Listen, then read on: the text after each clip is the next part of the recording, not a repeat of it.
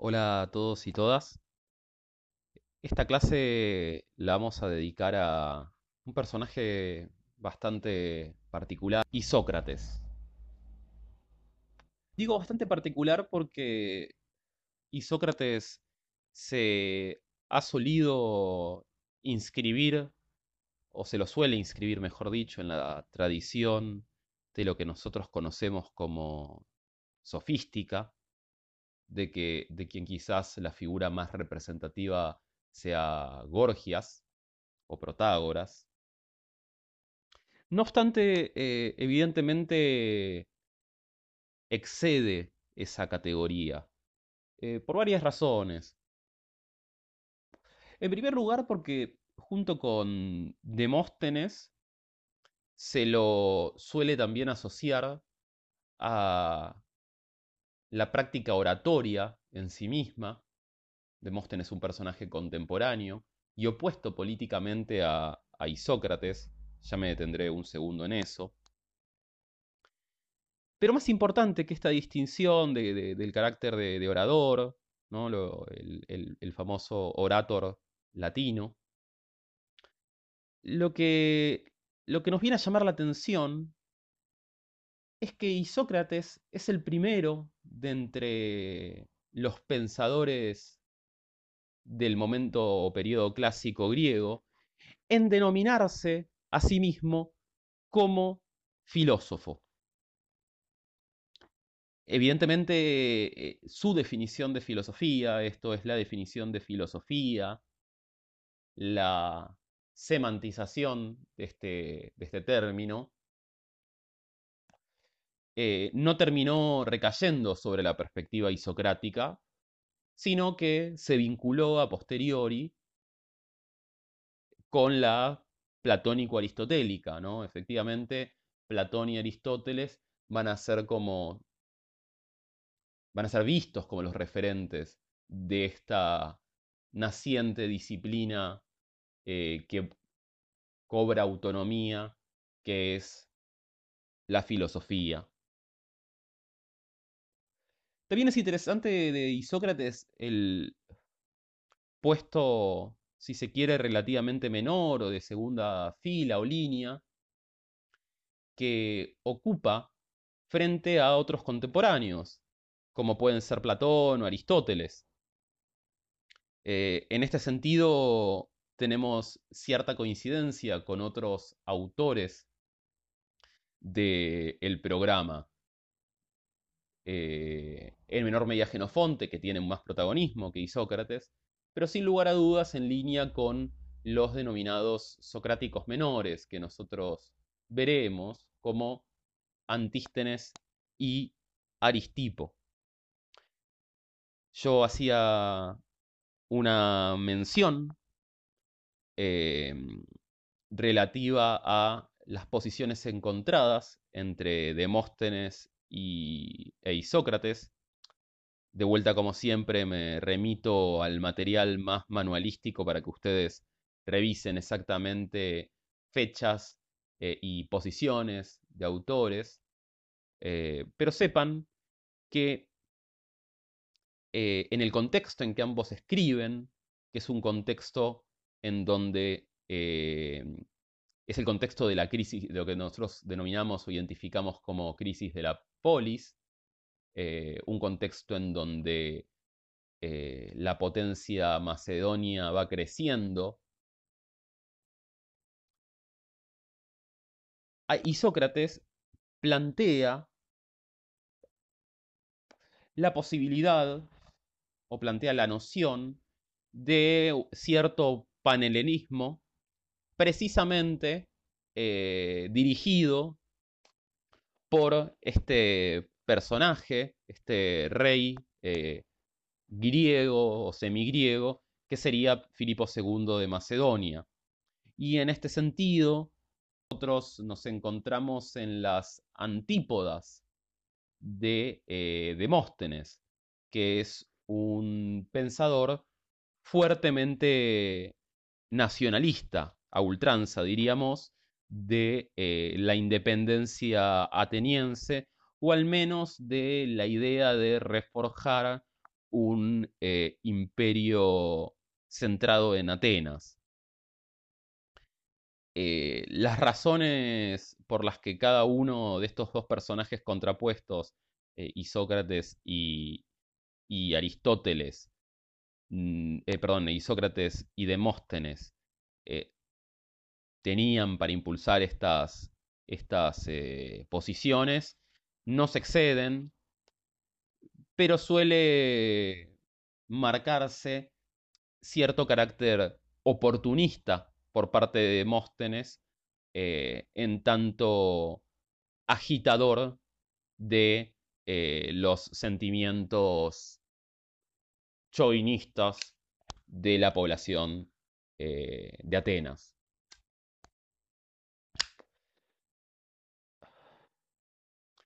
Nos va a interesar de, de Isócrates, en tanto figura intermedia entre lo que es la oratoria, la sofística, la filosofía, ¿no? En tanto personaje multifronte.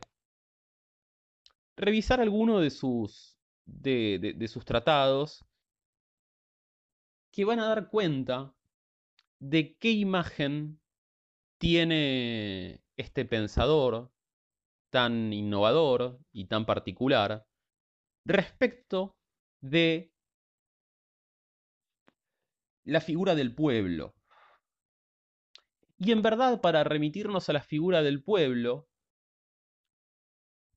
como es habitual en la época en que estamos transitando, vamos a tener que hacerlo a partir de la figura del gobernante.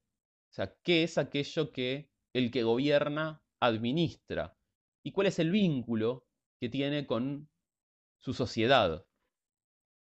Yo no quiero eh, entrar en, en, una discusión que creo poco fructífera en esta instancia respecto de eh, la definición exacta de pueblo, em, que hasta ahora no he hecho, que seguramente no haremos. Quizás sería un, buen trabajo para concluir la materia, eh, tanto de parte mía como de parte suya, eh, a la hora de escribir una monografía, pensar estas categorías o rastrearlas.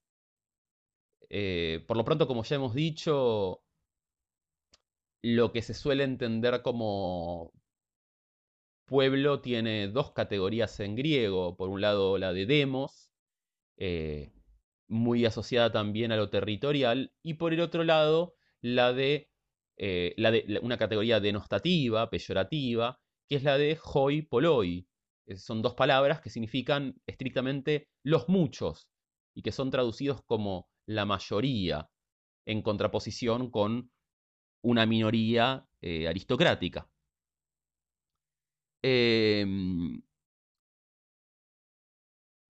la categoría de pueblo estrictamente aquí no, no se desarrolla como si va a ser desarrollada posteriormente en eh, el periodo latino, en donde aquí sí aparece, en Roma, estas dos palabras tan influyentes, eh, tanto etimológicamente como para la teoría política y social, la filosofía política y social, que son la de plebs y la de populus, y que, han sido indagadas incluso en una de las más famosas obras que tiene Ernesto Laclau, que es eh, La razón populista, cómo, cómo se dan las transformaciones y las dinámicas entre estos dos términos que no serían exactamente lo mismo, sino que tendrían dinámicas diferenciadas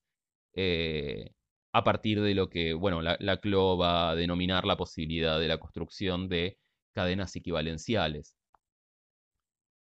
Vamos a, volver sobre eso, sobre este tema, no obstante, eh, cuando revisemos la constitución de los atenienses.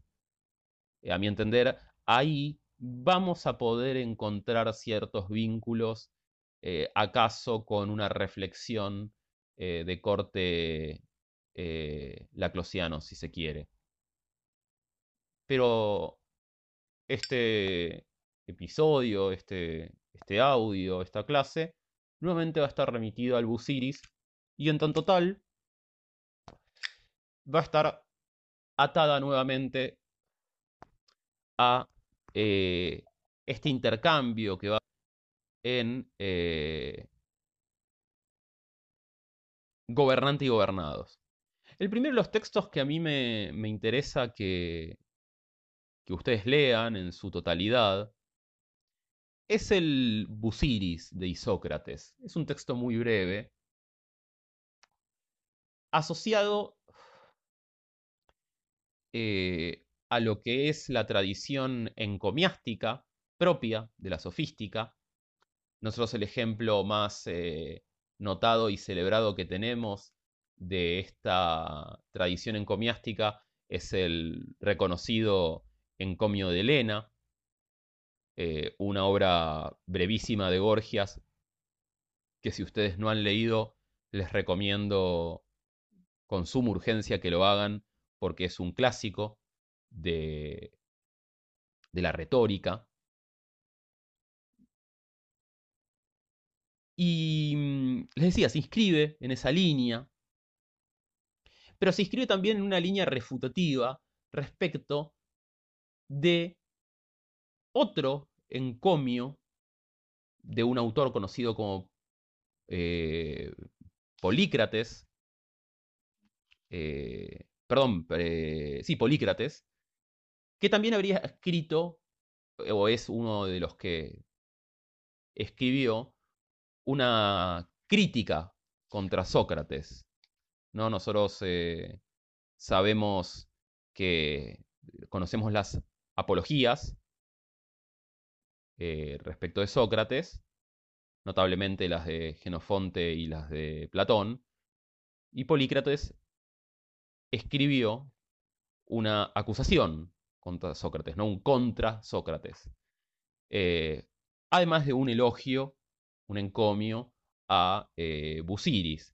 Por lo que tenemos entendido de Polícrates, que es muy poco, era un personaje, la verdad, bastante menor y no muy talentoso. Y aquí lo que viene a hacer eh, Isócrates, como ustedes pueden ver desde el comienzo de, la obra, es eh, denostarlo de una manera muy gentil, es eh, típica estrategia argumentativa, el de plantear el desconocimiento del otro y el conocimiento propio como un método de enseñanza.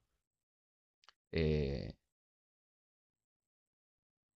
y entonces va a pasar a, describir lo que, o a hacer un verdadero elogio de lo que él entiende eh, que, es este, este personaje mítico, que es Busiris. ¿Quién es Busiris? Y aquí hay, hay, algunos datos que nos interesan, eh, tanto por la naturaleza de su personaje, que en todo caso es menor, pero mucho más importante por el rol que cumple Busiris y por extensión su nación en el campo intelectual griego del período. Busiris es eh, el fundador de, si quieren, de Egipto, iba a decir del Estado egipcio, eh, digamos de Egipto. Su fundador que tiene eh, orígenes divinos, con todo lo que ello supone. ¿No? Tengamos en cuenta que eh, los dioses para los griegos son entidades que más allá de antropo, eh, no diría antropomórficas, pero sí con características eh, antropológicas que pueden eventualmente antropomorfizarse o no. ¿no? Recuerden ciertas personificaciones de diferentes dioses, pero también recuerden la aparición de Zeus, por ejemplo, como lluvia dorada. Em, Entonces les decía que, tiene esta característica de ser una, una figura divina o semidivina, que tiene como rol el fundar al pueblo egipcio. Y quiero detenerme aquí en el pueblo egipcio, porque el pueblo egipcio es entendido por los griegos como el más antiguo del mundo, es eh, visto como con intriga, con reverencia, con respeto. Eh, al punto de haber sido parte en su fisonomía, en su régimen político, en sus características, un tópico discutido en la época.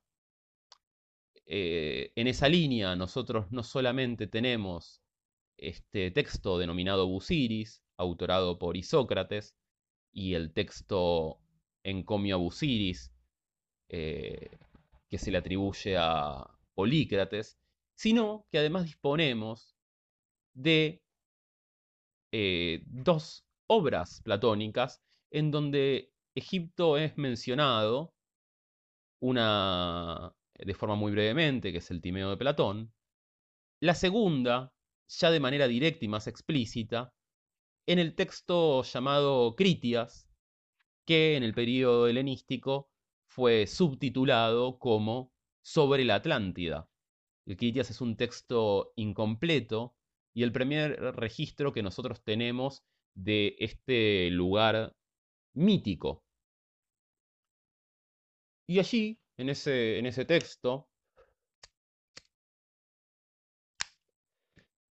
se alaba fuertemente, Platón alaba fuertemente a los egipcios. Entonces, evidentemente, nosotros nos encontramos aquí en, en, esta, eh, en este texto, en el Busiris y Sócrates, con un material que está inscripto, está rubricado dentro de una red de un tópico de evidente presencia en la época. Hablar sobre Egipto era, era algo que, que acontecía la reflexión sobre Egipto parece haber sido algo que ocupaba a los teóricos o pensadores o intelectuales o filósofos, eh, sobre todo atinentes a lo que respecta a la teoría y filosofía política.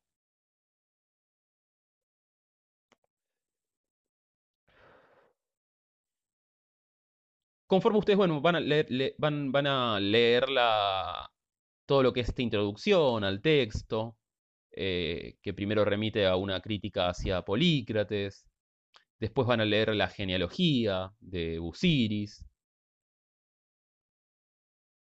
y posterior a eso van a, van a, a llegar a una descripción geográfica del mismo Egipto y de cómo este rey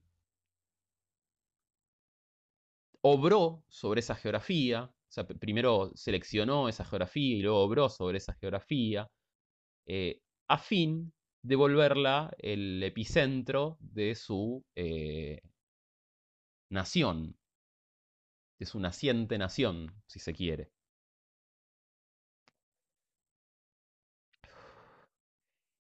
Acá hay, de vuelta eh, algo, algo para llamar la atención, que va a ir eh, en línea con todo el programa que nosotros estamos revisando, exceptuando eh, acaso al texto de la Constitución de los atenienses, que es que parece ser que el pueblo solo puede constituirse eh, como o constituirse de manera eficiente como entidad política a partir de la correcta guía de un individuo.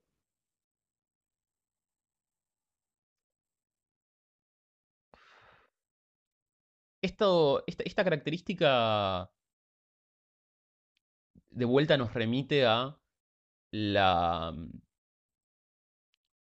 posibilidad de una crítica a la democracia, o al menos, si se quiere, a la vivencia de eh, la democracia ateniense, ¿no? Donde efectivamente no habría tales líderes, al menos de forma explícita. Sí los había de forma implícita, porque, como hemos visto, Pericles y otros de los posteriormente llamados demagogos eran eh, personajes que debido a su formación eh, en oratoria y en política, tenían la capacidad para administrar a, esta democracia directa ateniense. No obstante, evidentemente, eh, esta era, más allá de esa característica, una democracia directa. Me refiero a la que acontecía en Atenas en el período clásico.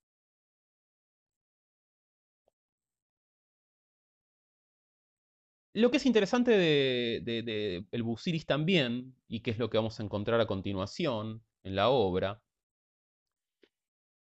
son los vínculos que tiene con los libros del 2 al 5 de la República de Platón.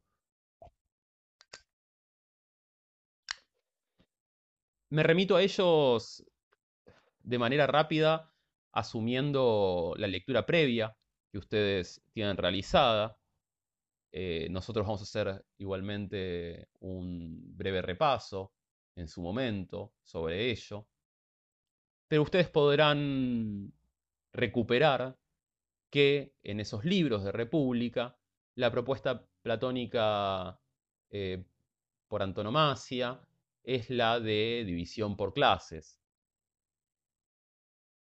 Y aquí nos vamos a encontrar en el Busiris con una situación similar, que corresponderá a cada uno interpretar cómo se está generando, cómo se da la dinámica entre estos dos textos.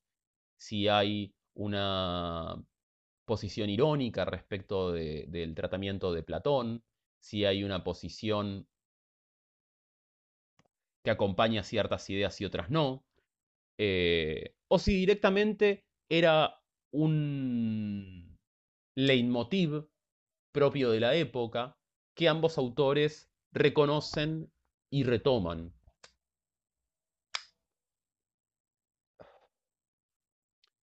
Por eso notarán entonces en la lectura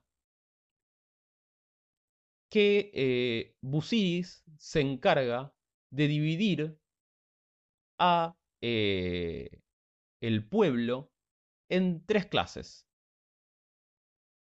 Eh, noten que las tres clases es una clase sacerdotal, otra es una clase militar y finalmente hay una clase que eh, se dedica a lo que es agricultura y artesanía.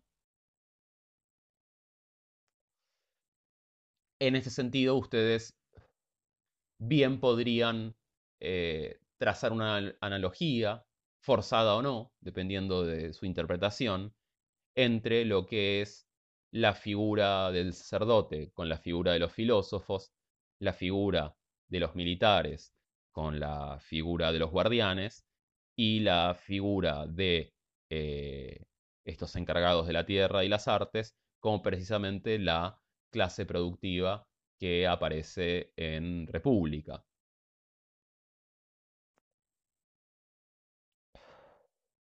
Lo interesante de, estas clases es que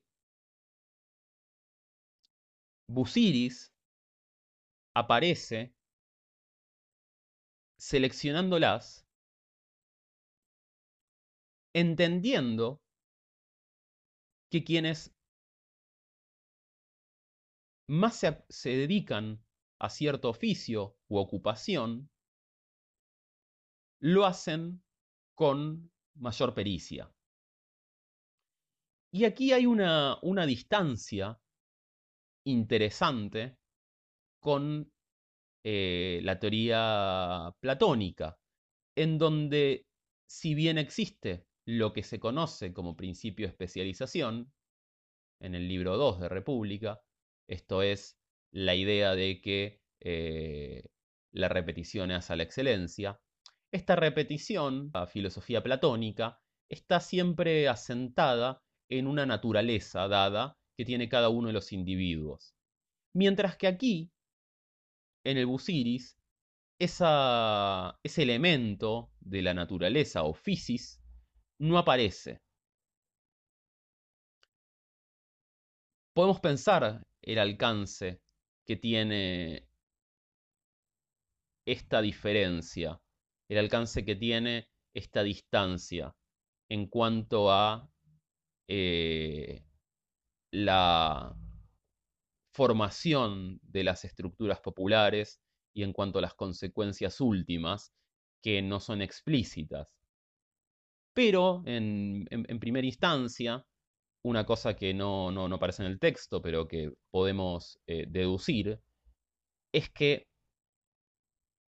quizás supone cierto tipo de mayor movilidad eh, intraclase, eh, perdón, extraclase, o al menos cierta falta de determinación a priori sobre qué lugar se ocupa en la estructura social eh, entendida como un todo.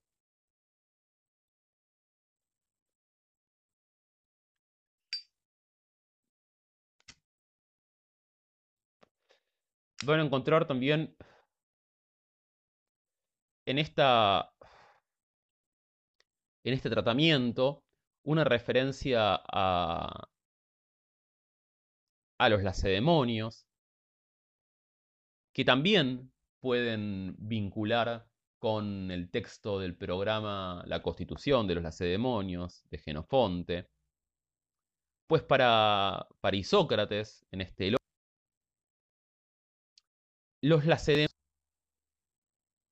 aparecen como un ejemplo negativo que no se corresponde o que funciona como, como espejo inverso de la sociedad em, egipcia. En ese sentido, la sociedad egipcia funcionaría como modelo, dado precisamente a que existe una división que permite que la nación o que, el pueblo o que, Egipto en sí mismo se autoabastezca, se, administre, sin precisar de eh, una constante expansión, que es lo que Isócrates identifica en, los espartanos o lacedemonios. Lo, que observa allí es que toda la sociedad se eh, dedica a la guerra y por tanto hay un desbalance allí. Y de, la, idea de balance eh, eh, o de intermedio es una idea especialmente cara a todo lo que es el pensamiento griego, especialmente en este, en este momento. También es eh, interesante, y, aquí sí coincide llamativamente con la sociedad espartana, eh,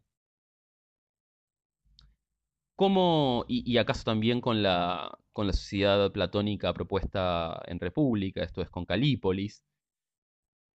Esto es, es interesante que,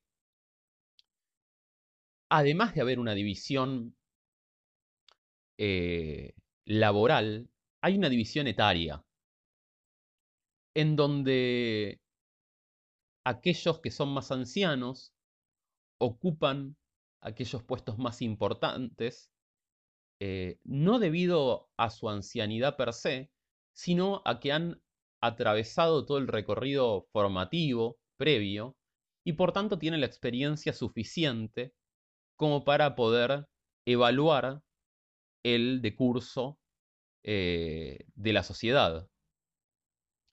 Por otro lado, los jóvenes aparecen como eh, elementos que deben ser aplacados de una tendencia, podemos pensar, natural hacia los placeres, entendidos en el, e, e, en el mal sentido del término, esto es una sobreabundancia de placeres o la sobreabundancia de búsqueda de placeres, y son redirigidos eh, hacia el estudio de, eh, como se indica la astrología, los cálculos, la geometría, todas habilidades que son útiles y que contribuyen en total a eh, la buena dinámica popular.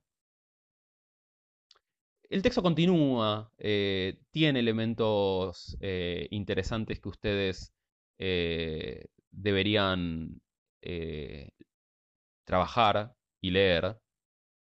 Eh, pero hasta aquí es, creo yo, el núcleo principal de lo que va a ser el vínculo entre gobernante y pueblo y cómo es que este pueblo se configura. Quiero detenerme ahora rápidamente en algunos aspectos del Anicocles. El Anicocles es una suerte de... Eh, estrictamente es una carta enviada a el joven heredero, a un joven heredero de un reino, el reino de Salamina, en Chipre, en donde Isócrates va a intentar educar o mostrar, o sea, educar al, joven Nicocles, mostrándole cómo es que debe ser la tarea del gobernante. Texto vamos a poder vincularlo muy bien con el hierón, más allá de que el hierón lo vamos a leer con mucho más detenimiento.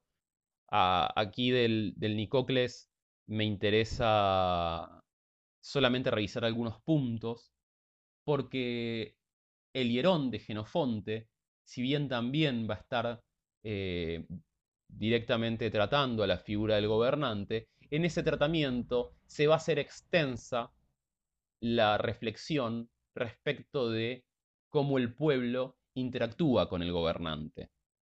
En el Nicocles, en verdad lo que vamos a poder observar es una suerte de decálogo, digo decálogo en el sentido amplio porque no son 10 puntos, de reflexiones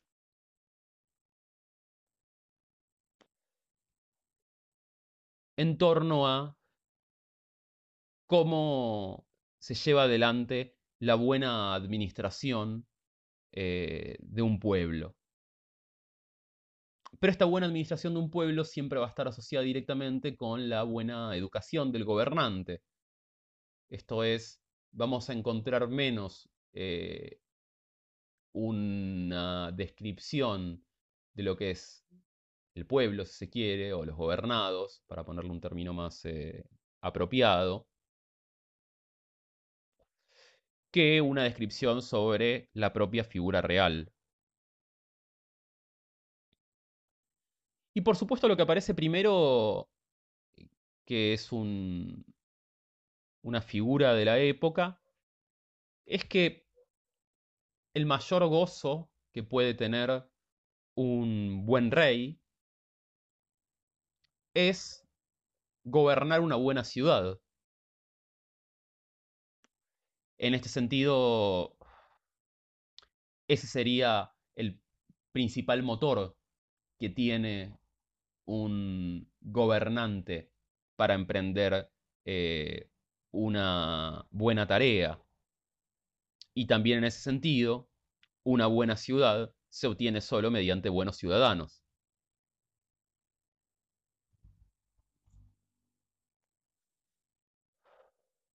Y aquí eh, aparece muy rápidamente, aparecen muy rápidamente varias características. La primera es que el gobernante se posiciona como el, el educador por antonomasia en tanto ejemplo. El gobernante, en su misma tarea de gobernar, muestra a los gobernados cómo es el correcto actuar. Si el gobernante actúa bien, entonces habrá buenos gobernados. Si el gobernante actúa mal, habrá malos gobernados. Esta parece ser una, una noción que se encuentra en prácticamente la mayoría de los textos del programa que nosotros vamos a ver.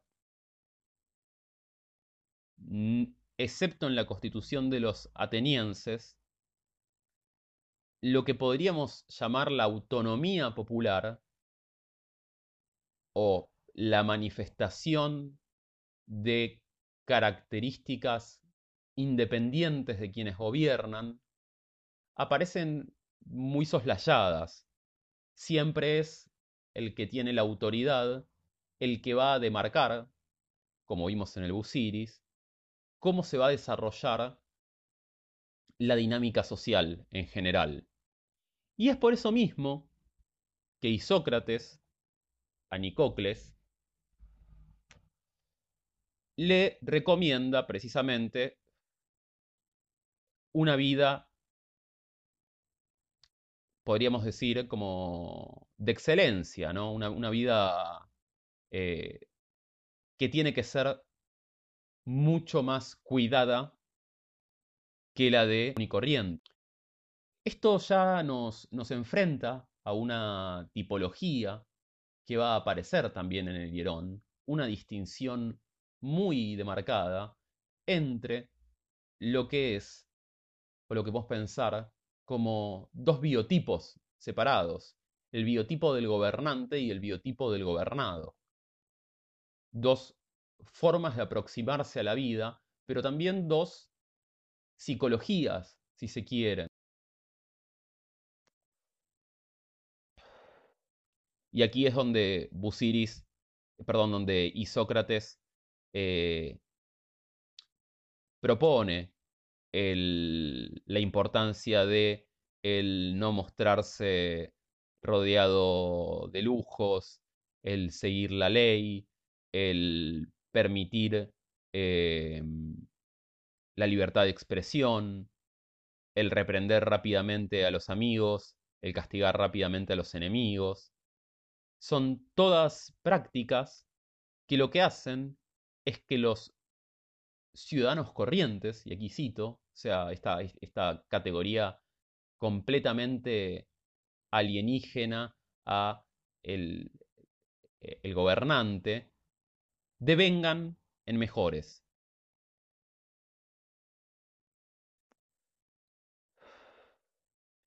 En, este sentido, el soberano o para poner un, término que, no resulte anacrónico, el gobernante, eh, debe ser el más educado y debe ser quien se comporte de forma más apropiada, porque él, a diferencia de un ciudadano privado, no goza de tal grado de intimidad.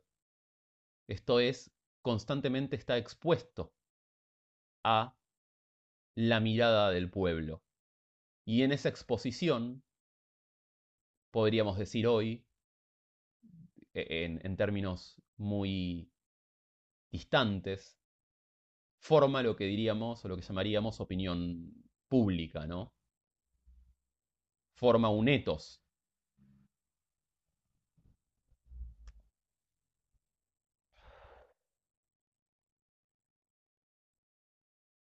Es por ello que prácticamente todo este, este discurso que va a mantener eh, Isócrates con eh, Asia, Nicocles, en las secciones dedicadas a eh, cómo ha de ser tratado, han de ser tratados los gobernados, va a estar centrada precisamente en esta serie de consejos. Y ustedes van a poder ver eh, aquí, por ejemplo, más adelante en el texto, cómo eh, el gobernante tiene que ser un, es, es, notable el término, un filántropo y un amante de la ciudad. Eh, los términos en griego son, son interesantes porque son eh, filantropía y filopoli, es filoponin, acá es filopolis, eh, que son compuestos similares a los de filosofía, por ejemplo. O sea, debe haber un impulso interno del gobernante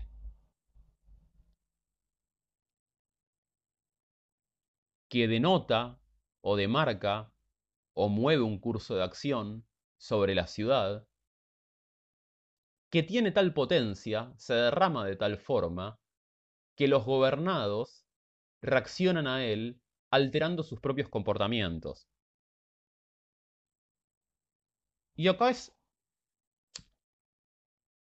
de notar cómo la preocupación, al contrario de en, otras, de, en otros pensadores, está no en la búsqueda del temor, como vamos a observar en, en, otras partes del programa, no en la búsqueda del temor como herramienta de control, sino en exclusivamente o prácticamente exclusivamente esta filantropía. Filantropía eh, eh, eh, es la traducción más directa de,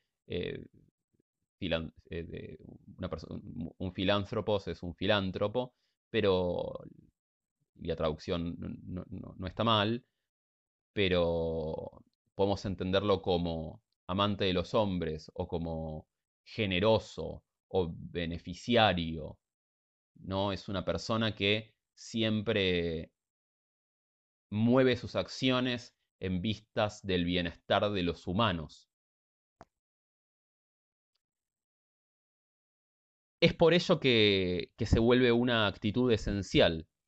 ¿no? Si uno trata bien al pueblo y este, este tratar bien supone varias cosas, eh, si se, trata bien al pueblo, el pueblo, a su vez, replica, casi como en, forma de don y contra don, en una dinámica de reciprocidad, lo mismo que le ha sido otorgado.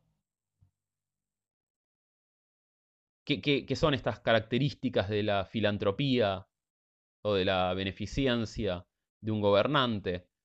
Bueno, mostrar como eh, eh, efectivo afecto y en este sentido es eh, bregar por el bien del pueblo, no dejar que sea violentado, eh, brindarles honores, cuidar de que no ocurran injusticias en la ciudad. Todas estas eh, son las, las, características principales, ¿no? donde la ley va a ocupar un lugar sumamente importante. Una ley que, que describe Isócrates debe ser lo más rápido posible. ¿no? La, rápida interacción de la ley soluciona los conflictos entre el pueblo y por tanto desalienta cualquier tipo de eh, problemas intestinos.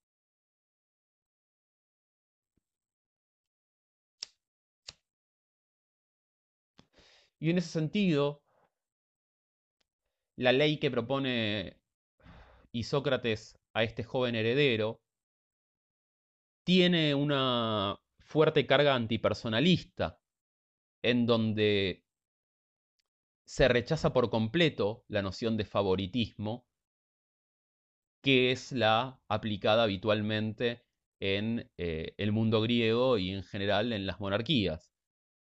Eh, precisamente lo que tiene que, que aparecer aquí es el gobernante como árbitro que va a colaborar en esa presentación, en ese simbolismo, a que el pueblo lo tenga en un lugar de respeto y por tanto alejado de eh, la imagen de un ciudadano privado ocupado de sus propios intereses. Tenemos también, y esto va a, ser interesante para cuando nos dediquemos al económico, la directa alusión a que la ciudad se gobierna como una casa, esto es como un oikos. Esta es una característica propia del pensamiento de eh, Isócrates, completamente explícita en el pensamiento de Genofonte, y que también nosotros podríamos pensar que de alguna manera se extiende por fuera de nuestro programa eh, al eh, pensamiento aristotélico.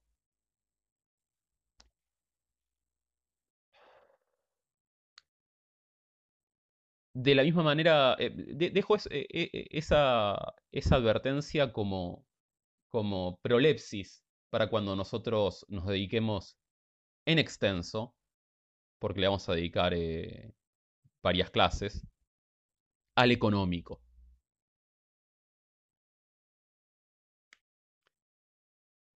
Es interesante, yo les mencionaba hace minutos nomás, cómo la búsqueda de afecto, la filantropía es más relevante que eh, la búsqueda de la punición o el castigo. Y en ese sentido, lo que se propone, la admonición que se le da a Nicocles, es que precisamente cuando se castigue, se haga con la mayor inteligencia posible y sin dureza. Esto es, el rey tiene que aparecer como un salvador del pueblo.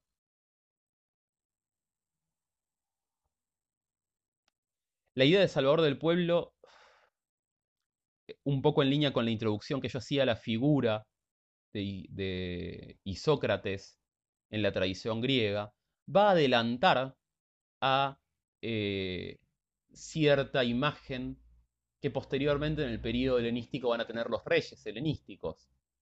Recuerden que el primero de los reyes helenísticos, o uno de los primeros reyes helenísticos, tras la disolución del imperio o la división del imperio de Alejandro Magno en manos de los llamados, llamados diácodos, esto de sus compañeros, los compañeros de Alejandro Magno, se dividen el, el extensísimo reino en, en diferentes partes a ser administradas hasta que su hijo tenga la edad suficiente como para eh, gobernar el imperio todo, y su hijo es asesinado y finalmente estos terminan como reinos escindidos.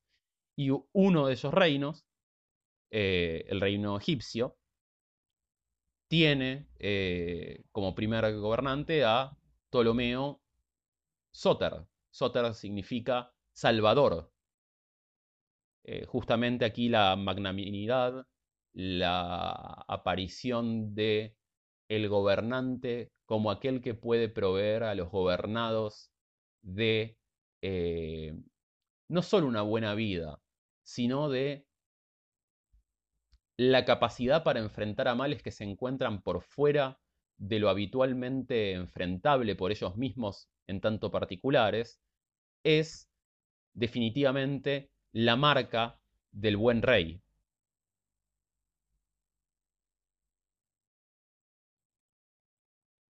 en línea con, o en sintonía con otras, con otras eh, características que veremos en, en, el programa, aparece también la idea de que el rey debe poder gobernarse a sí mismo para poder gobernar a los otros y, de, y que incluso se entiende que el pueblo, se entiende que los ciudadanos, se entiende que, que el individuo particular es incapaz, o no sé si incapaz, pero es menos dado a, por su educación, por el tiempo, por la formación que tiene, a contenerse frente a sus propios placeres.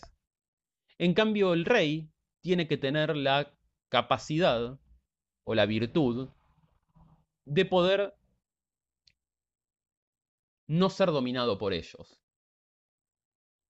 Esta idea de que el dominio del monarca hace posible la idea, o hace posible, perdón, eh, el dominio sobre un pueblo, es también un tema que nosotros vamos a ver eh, en el programa, en particular en eh, Genofonte.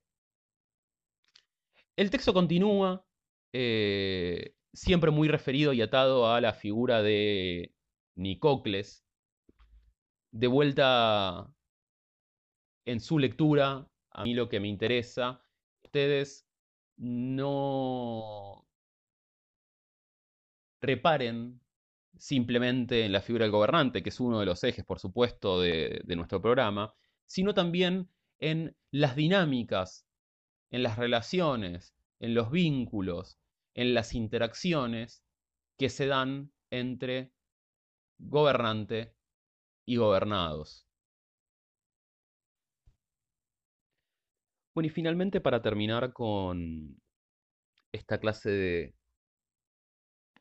respecto a Isócrates, nos vamos a detener brevemente sobre el discurso llamado Sobre la paz.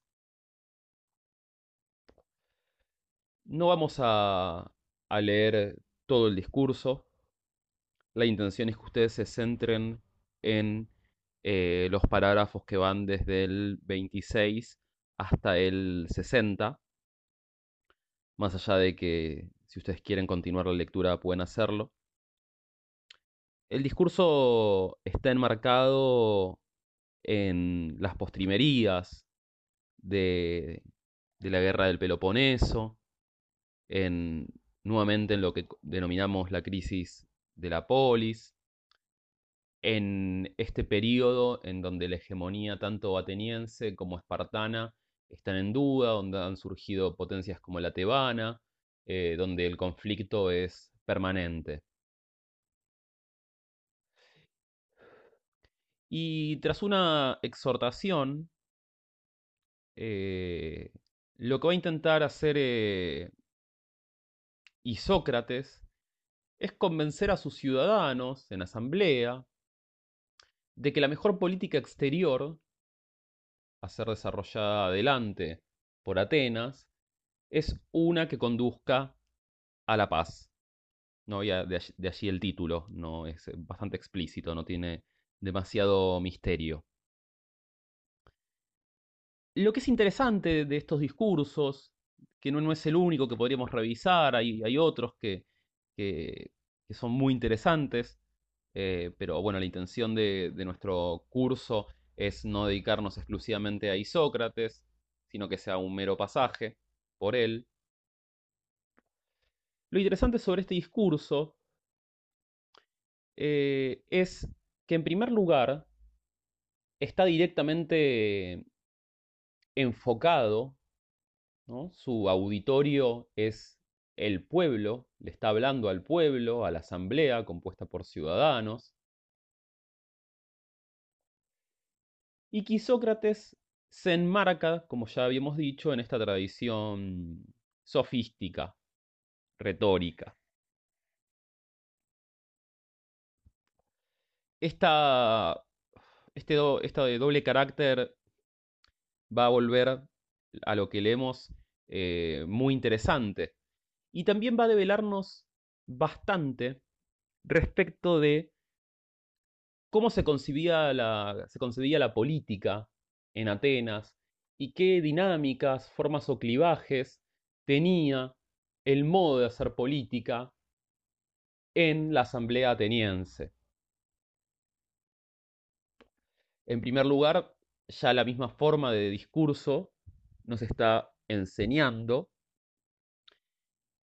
que eh, cual una asamblea cual una asamblea en el sentido contemporáneo que cualquiera puede haber asistido. Lo que aquí se realizan son exposiciones, exposiciones orales. Y esto que puede parecer de trivial o poco trascendente, en realidad es más bien todo lo contrario. Eh, ¿Por qué digo esto? Porque el manejo de la retórica, de la oratoria, eh, de la erística, si quieren, de las diferentes herramientas argumentales, de la capacidad eh, de hablar correctamente, en fin de cuentas, es, como todo, un entrenamiento y una habilidad adquirida, que requiere, además de un acervo simbólico y cultural, las posibilidades materiales para poder acceder a eh, estas técnicas. Imagino que entenderán el punto hacia donde me estoy dirigiendo, eh, espero. Estas asambleas estaban, no quiero utilizar la palabra cooptadas porque quizás suena demasiado extrema, pero sí estaban lideradas por aquellos eh, ciudadanos más privilegiados que tenían la capacidad para elaborar eh, buenos discursos. E incluso una capacidad que trasciende a la mera técnica y que puede como tener ciertos tintes psicológicos. El entrenamiento para hablar frente a 10.000 personas sin eh, que te tiemble la, voz o sin temer vergüenza. Imaginemos que buena parte de los, de los ciudadanos atenienses son ciudadanos pobres, artesanos, que no se atreverían en ningún momento a subirse un estrado frente a eh, 6.000, 7.000, 8.000 ciudadanos y eh, hablar, opinar, presentar sus ideas de forma organizada, de modo que logren convencer a sus compatriotas.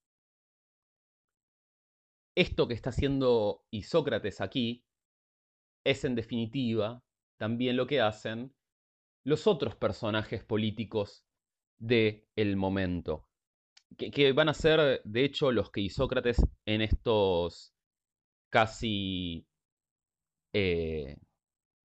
40, eh, 35 eh, parágrafos va a intentar hacer.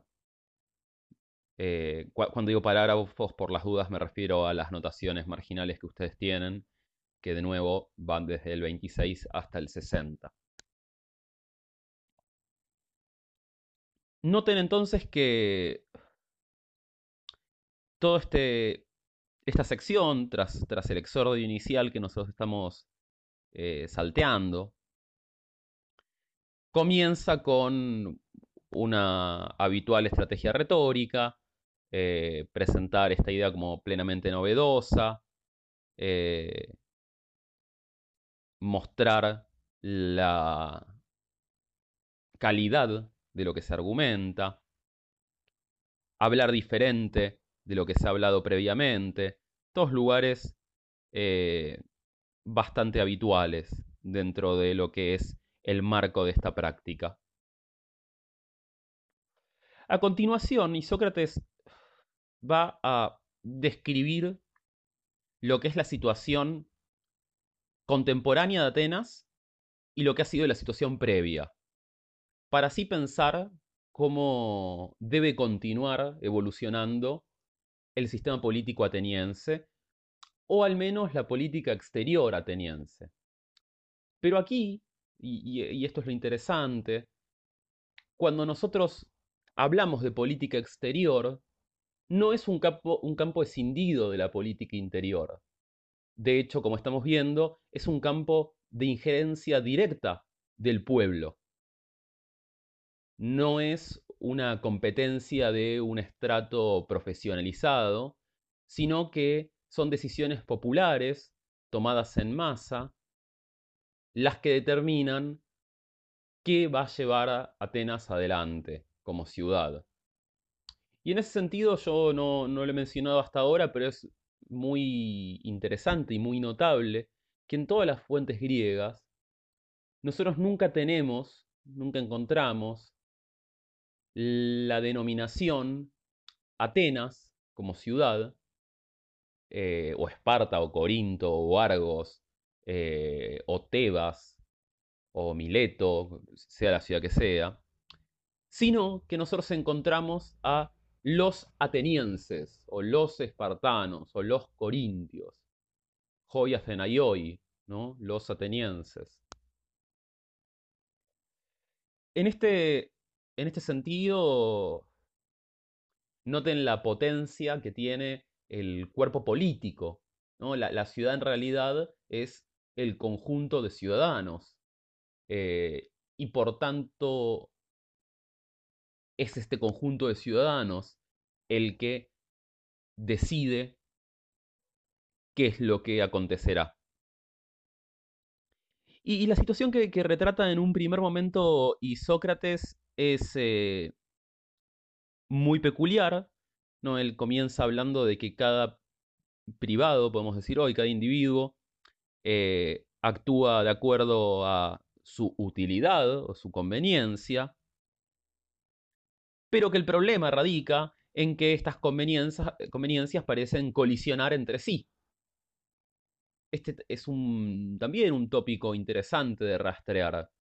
Eh, ustedes quizás lo recuerden de República 5, donde Platón dice que no hay nada peor para una ciudad que aquella en donde no hay dirección de un bien común.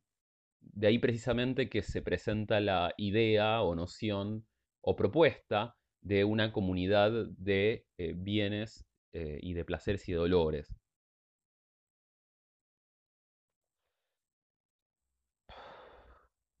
El problema principal,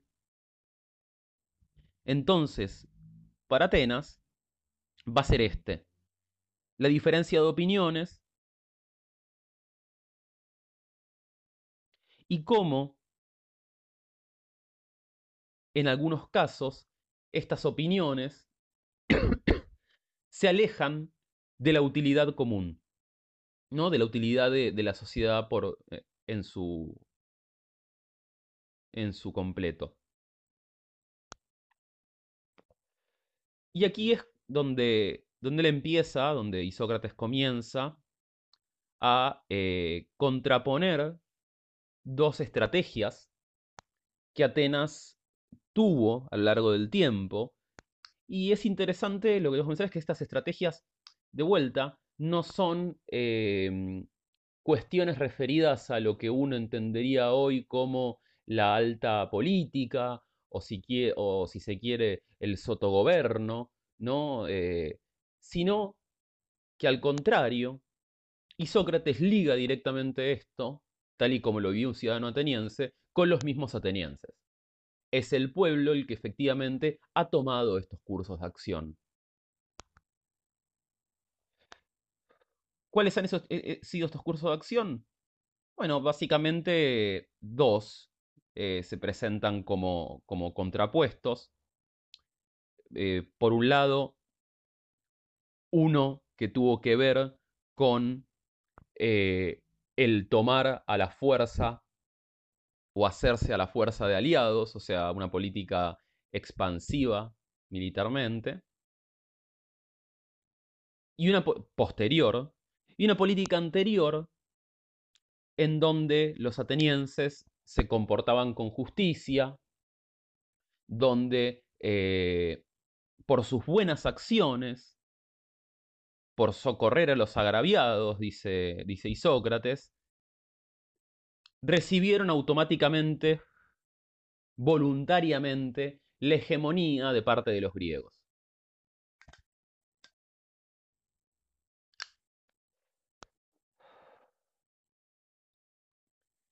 Esto, estas dos ideas, estas dos nociones, ¿no? O sea, de cómo debe ser la política exterior, si agresiva o pacífica, eh, siempre en vistas del crecimiento de la ciudad, no nos olvidemos, o sea, aquí siempre lo que está puesto en, discusión es cómo acrecentar el poderío de la ciudad, nunca se, discute cómo disminuirlo, nunca está en, en boca de Isócrates ni en la idea de este discurso cómo hacer que Atenas disminuya su poderío, sino cómo lo incremente. Entonces, en este, en este debate en torno a cómo debe incrementarse el poderío ateniense, se presentan estas dos eh, posiciones antitéticas. Y inmediatamente e inmediatamente Isócrates asocia estas posiciones con una idea muy común en la época de que existen personajes que reconocen que la injusticia es, vamos a, citarlo tal y como aparece en la edición de Gredos, que es la que ustedes tienen, es censurable, pero ventajosa y útil en la vida diaria, mientras que la justicia es estimada, pero perjudicial y capaz de ayudar más a los ajenos que a quienes la poseen. En este sentido, precisamente, la justicia estaría del lado de las buenas acciones eh, o beneficiosas acciones hacia otras ciudades que llevarían a la obediencia o a la gratitud eh, voluntaria y la eh, injusticia, la injusticia, estaría del lado de esta figura perniciosa, que es reconocida como negativa, pero que daría sus frutos en la arena política internacional.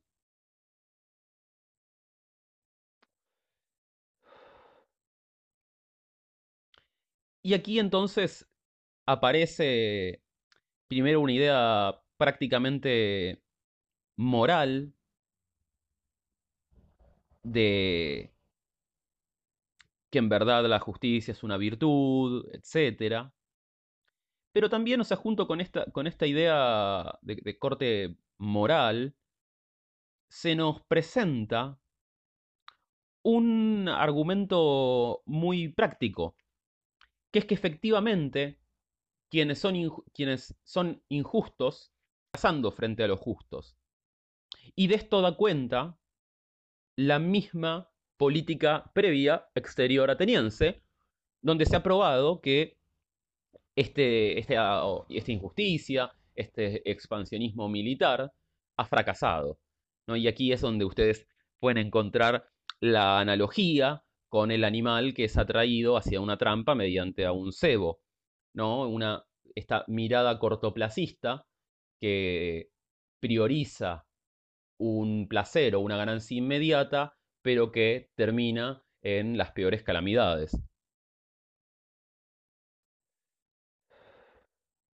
Y dice, es, interesante esto que, plantea Sócrates a continuación. Dice, por supuesto esto no, no es una regla inalterable, pero es lo que sucede la mayor parte de las veces, y cualquier persona sensata debería entonces atenerse a este principio. Ello también eh, libera de alguna manera el, el artefacto moralizante y vuelve a este argumento pragmático más potente. Recordemos de vuelta que esto es una asamblea en donde se está intentando convencer a gente de lo que es mejor para su propio provecho.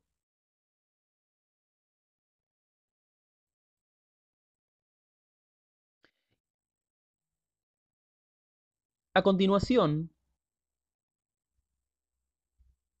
se va a proseguir con, con este argumento y en donde es aquí en donde va a aparecer de manera explícita la figura de quienes efectivamente parecen dominar la escena política de Atenas. De estos que yo decía, son parte de la élite y disponen de las técnicas y herramientas simbólicas y materiales como para eh, presentarse frente a un espacio público y lograr convencer a un público a un... Sí, a un, a un público. Noten ahí cómo él, habla de, estos sentimientos eh, nacionalistas o chauvinistas que estos o estos personajes, estos políticos, eh, presentan o presentarían hacia el pueblo a modo de exaltarlo. noten aquí la aparición de recuerden a nuestros antepasados. Y aquí lo que hace entonces Isócrates es deconstruir ese dispositivo, intentando mostrar de qué antepasados estamos hablando. Y él justamente lo que, lo que muestra es que si nosotros revisamos a la conducta de los antepasados atenienses, los antepasados virtuosos, quienes lograron mayores éxitos, fueron los que actuaron mediante acciones justas y mediante eh, la ayuda hacia otras ciudades atenienses y gracias a ello lograron la hegemonía.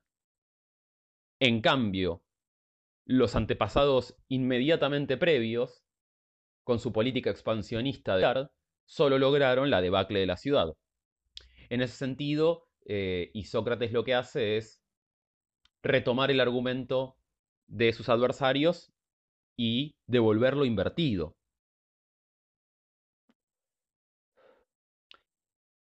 Y es, es, es llamativo cómo Y Sócrates aquí lo que nos dice es que, y, lo, voy a, lo, voy a leer así textual, es tarea mía y de otros que se preocupan por la ciudad elegir no los discursos más gratos, sino los más útiles.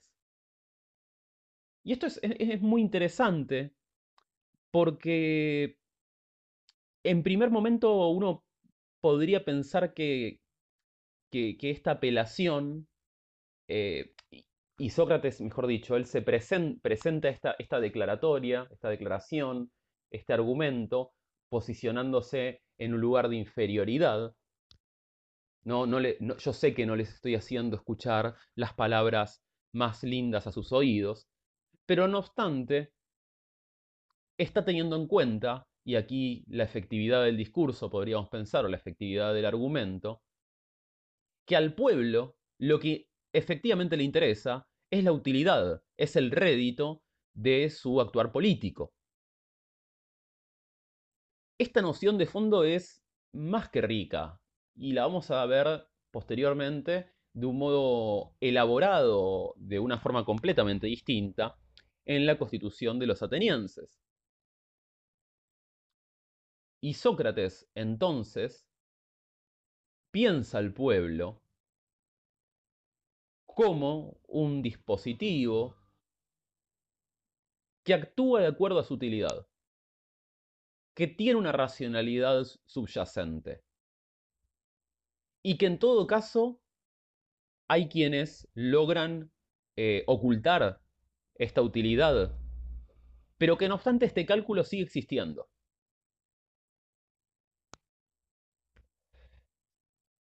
A mí me parece fundamental este punto, sobre todo porque en conjunto con la constitución de los atenienses, que es un texto que eh, aparece siempre como contraposición en las exposiciones de nuestras clases,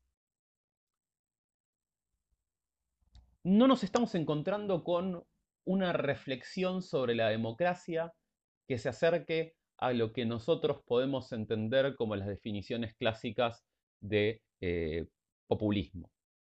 Nosotros en Aristóteles encontramos que efectivamente estos personajes a los que eh, Isócrates increpa son llamados demagogos. Aquí no, no, aparece esta palabra, pero el significado es el mismo. Son personajes que solo dicen lo que se quiere escuchar, dan palabras eh, gratas, pronuncian discursos bonitos que satisfacen a la multitud. Y aquí Sócrates, e, en, esta noción de fondo de una racionalidad, de una posición, de, apelar al pragmatismo popular, decía se aleja de las visiones más tradicionales y anquilosadas del populismo como un dispositivo o como una maquinaria en donde las clases populares son manipuladas de una manera simple y casi eh, sin eh, agencia. ¿no? La, clásica visión que ustedes tendrán asociada con la lectura de, de Germani.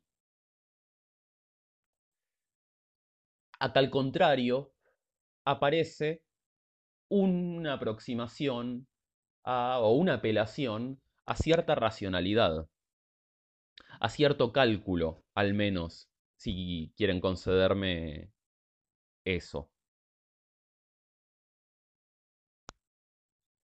E incluso este cálculo explicita Isócrates en una analogía con la medicina, supone el sopesar dolores y placeres. Y él dice de la misma manera que la medicina cura y a veces este, este curar vuelva cierto, cierto pesar, bueno, es tarea del discurso, de la palabra, de la razón, reprender a los equivocados. ¿no? Existe entonces la, la idea, por supuesto, del aprendizaje mediante la palabra, la idea de un ida y vuelta, de un diálogo eh, con el pueblo, cosa que no es menor, no hay, no es unívoco o unívoca la relación entre una élite como a la que pertenece Isócrates, por supuesto, eh, y eh, la masa, ¿no? la multitud, como dirían los griegos, la masa, los hoi polloi, sino que hay un intercambio.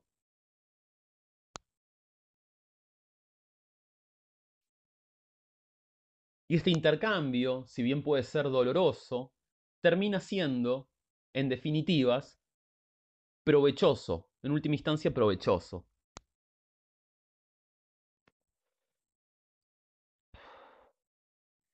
Esta sección ustedes van a continuar eh, leyéndola donde eh, él va a em, indagar aún más y explayarse en los ejemplos concretos que podemos encontrar respecto de eh, cómo se manejó el pueblo frente a las diferentes estrategias qué pasaba antes y qué pasaba, qué pasó después. Estos dos esquemas de justicia e injusticia, de eh, una política expansiva mediante el poder eh, militar castrense y una política expansiva mediante la protección o eh, las buenas actitudes. Incluso, y es muy interesante, apela directamente a el, y aquí sí, a, cuestiones nacionalistas. Ustedes verán cómo aparece la idea de que eh, en el presente no son los, los, atenienses los que luchan en las guerras atenienses, sino que son eh, guerreros mercenarios, extranjeros. En otro, en otro giro que nos vuelve a eh, llevar a cómo Isócrates está atento a los discursos políticos de sus adversarios, lo que nos muestra no, la, no particularmente la habilidad isocrática, que seguramente la haya tenido, sino que en esta arena política, en este escenario,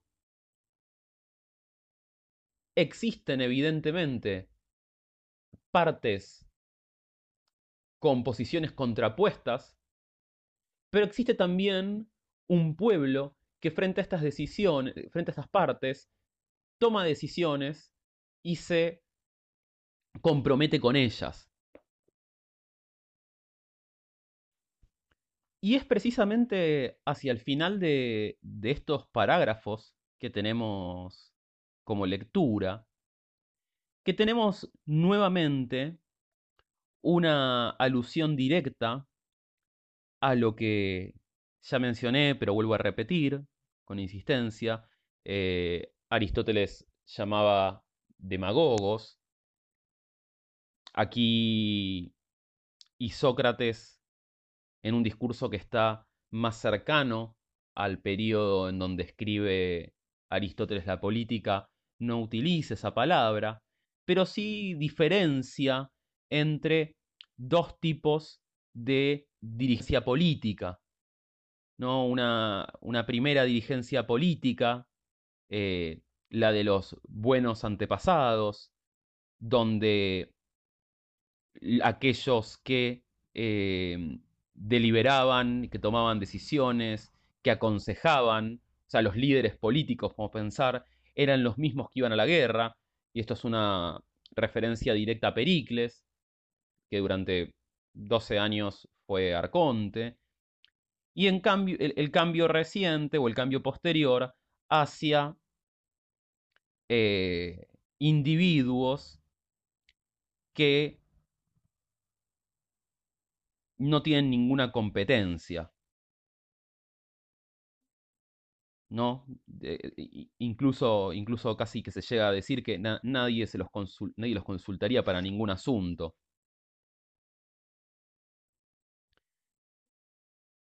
Finalmente, y, en este, e, e, en el último eh, exordio de esta primera sección, va a intentar Isócrates recapitular un poco lo que es el presente en donde se está viviendo y cómo podrían las diferentes actitudes entrar en juego. De ahí hacia adelante es que continuará eh, el discurso que ustedes por supuesto pueden seguir leyendo, van a encontrar muchas cosas interesantes respecto a este tópico, pero eh, nosotros nos quedamos aquí.